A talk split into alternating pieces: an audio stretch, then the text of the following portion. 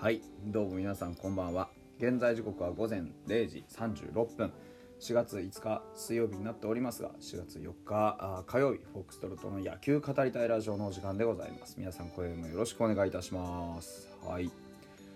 えー、まあねあのめでたくロッテさんに開幕をプレゼントしたという試合でございました、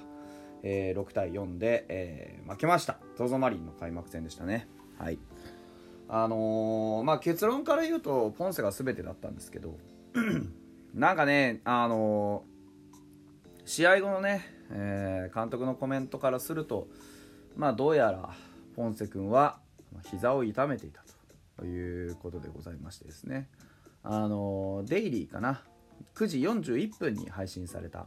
えー、っと記事の方がですね。うんとあの状態が浮いてるような投げ方をしていたのでどうしたのかなと思ったらちょっと膝の方があんまり良くなかったみたいで良くなかったのか途中で痛めたのか。明日ちょっと検査してきてもらおうと。見てすぐおかしいなと思ったらやっぱりそうで何かしら出てきますねと語ったと。いうところでして。あのー、試合の入りは最高だったんですよ。磯端君をトップに戻したことによってね、あのー、まあ、打線の流れというのがオープン戦と、まあ、似たような感じになって磯端、矢沢、松本、野村、清宮、マルティネス、石井和成、伏見トライ、上川端というとこだったんですが、まあ、ものの見事に機能しまして、えー、磯端君はね、あのレフトフライだったんですけれども、矢沢君、えー、がヒットで出まして、えー、松本剛がフォアボールを選びまして、野村君があかあのようやくね、あのお目覚めの1本、えー、ホームランを放ちまして、えー、チームの初ホームラン、スリーランということで幸先よく3点を先制したんですけれども、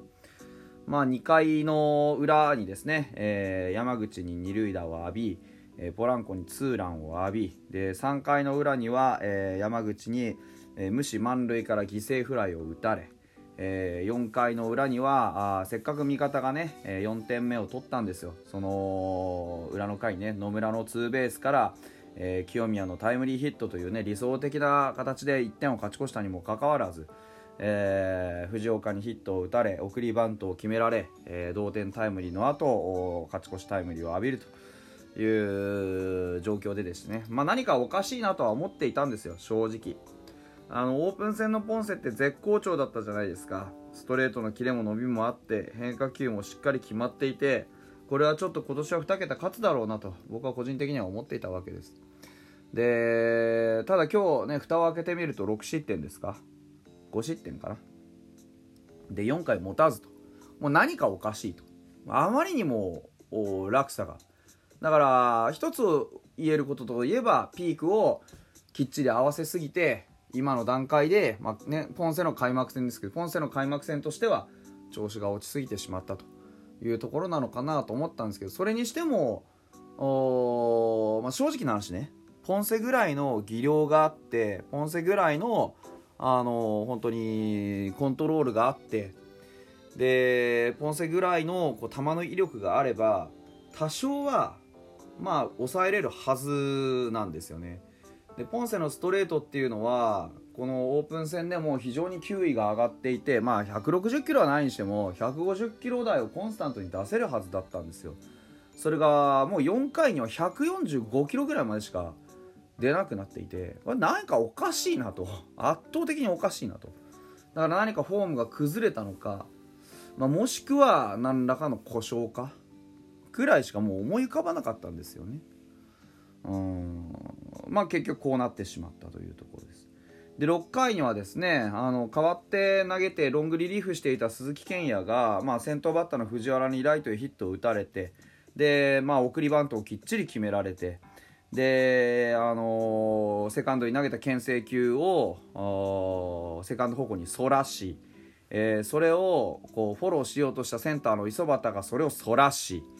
えー、結局ローせずしてヒット1本でねあの1点追加されたというところで、まあ、勝負ありという形です、まあ、実際は4回で決まってたんですけれども。あまあそういうこともありました、えーまあ、結論から言うと、まあ、僕ずっと言ってるじゃないですか。あの野村君の時とかもよく言ってましたね。野村君が去年痛めた時もあのあいつ絶対に脇腹をやってると。いうふうに言ってたら案の定脇腹をやってたわけですよ。うん、あの痛いとか痒いとかそういったことはもうあのいち早くおかしいってなった段階で言うべきですやっぱり。あの試合中であろうとなかろうと誰が責任がどうとかじゃなくてあの本当申し訳ないですけどあの故障されたまんま投げられても迷惑なんですよね。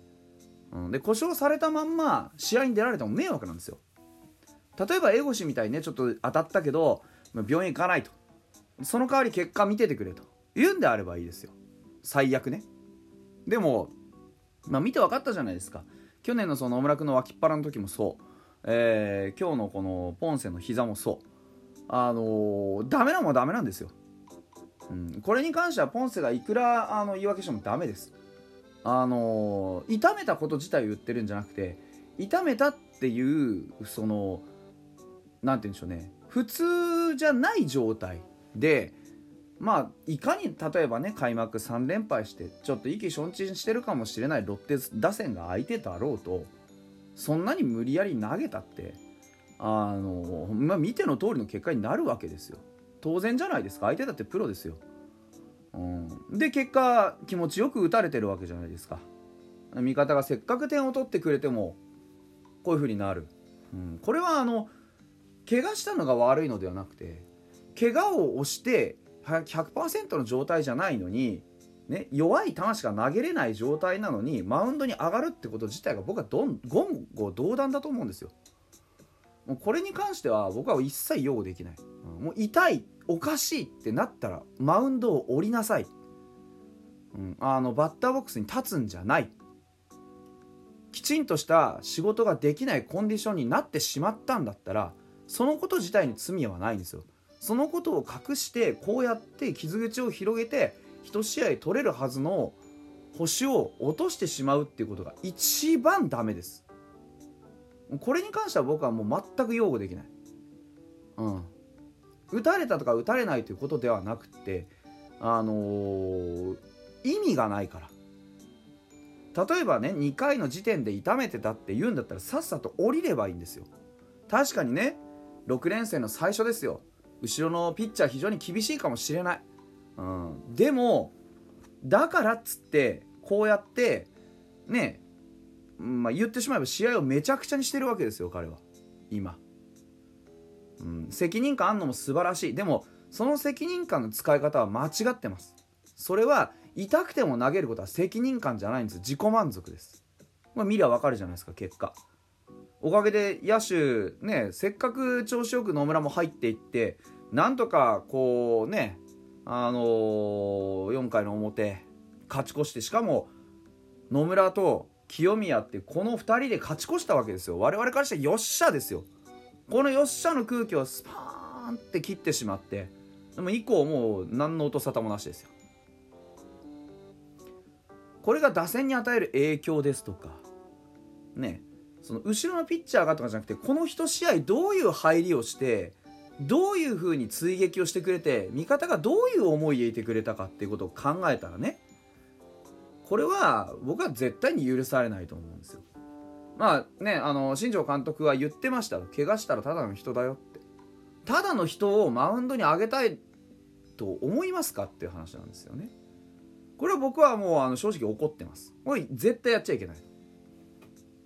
結果勝てたかもしれないこの、ね、結果ですよ。例えばもうシーズンも終わりになってあと1勝足りませんでしたってことは去年のホークス見れば分かるじゃないですか。ありえるんですって。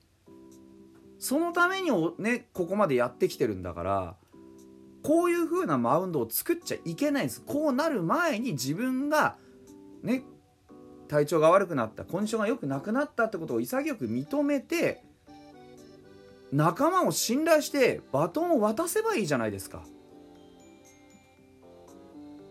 うん。何にも誰もそのことについて怒ったりしないしそうなったらそうなったでそれをマネジメントするのが監督の役目なんだから。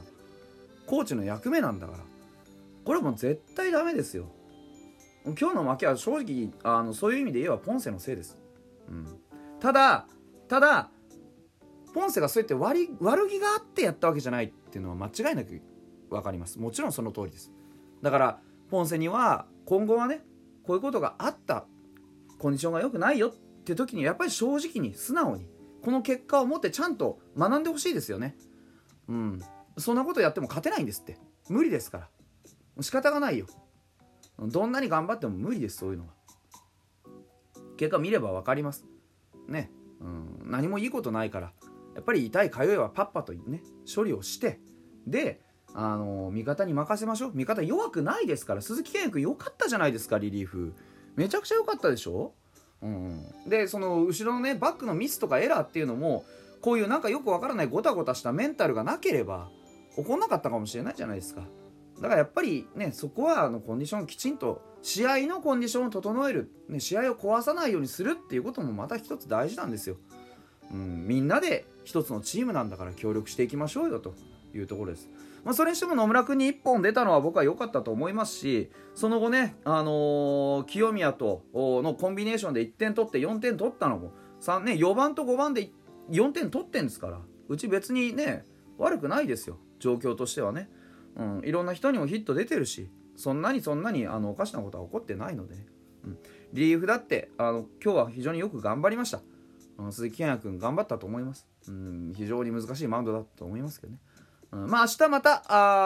あ切り替えてね伊藤大海で勝ちましょう。お WBC 帰りのその力をね存分に発揮してくれることを望みます。お疲れ様でした。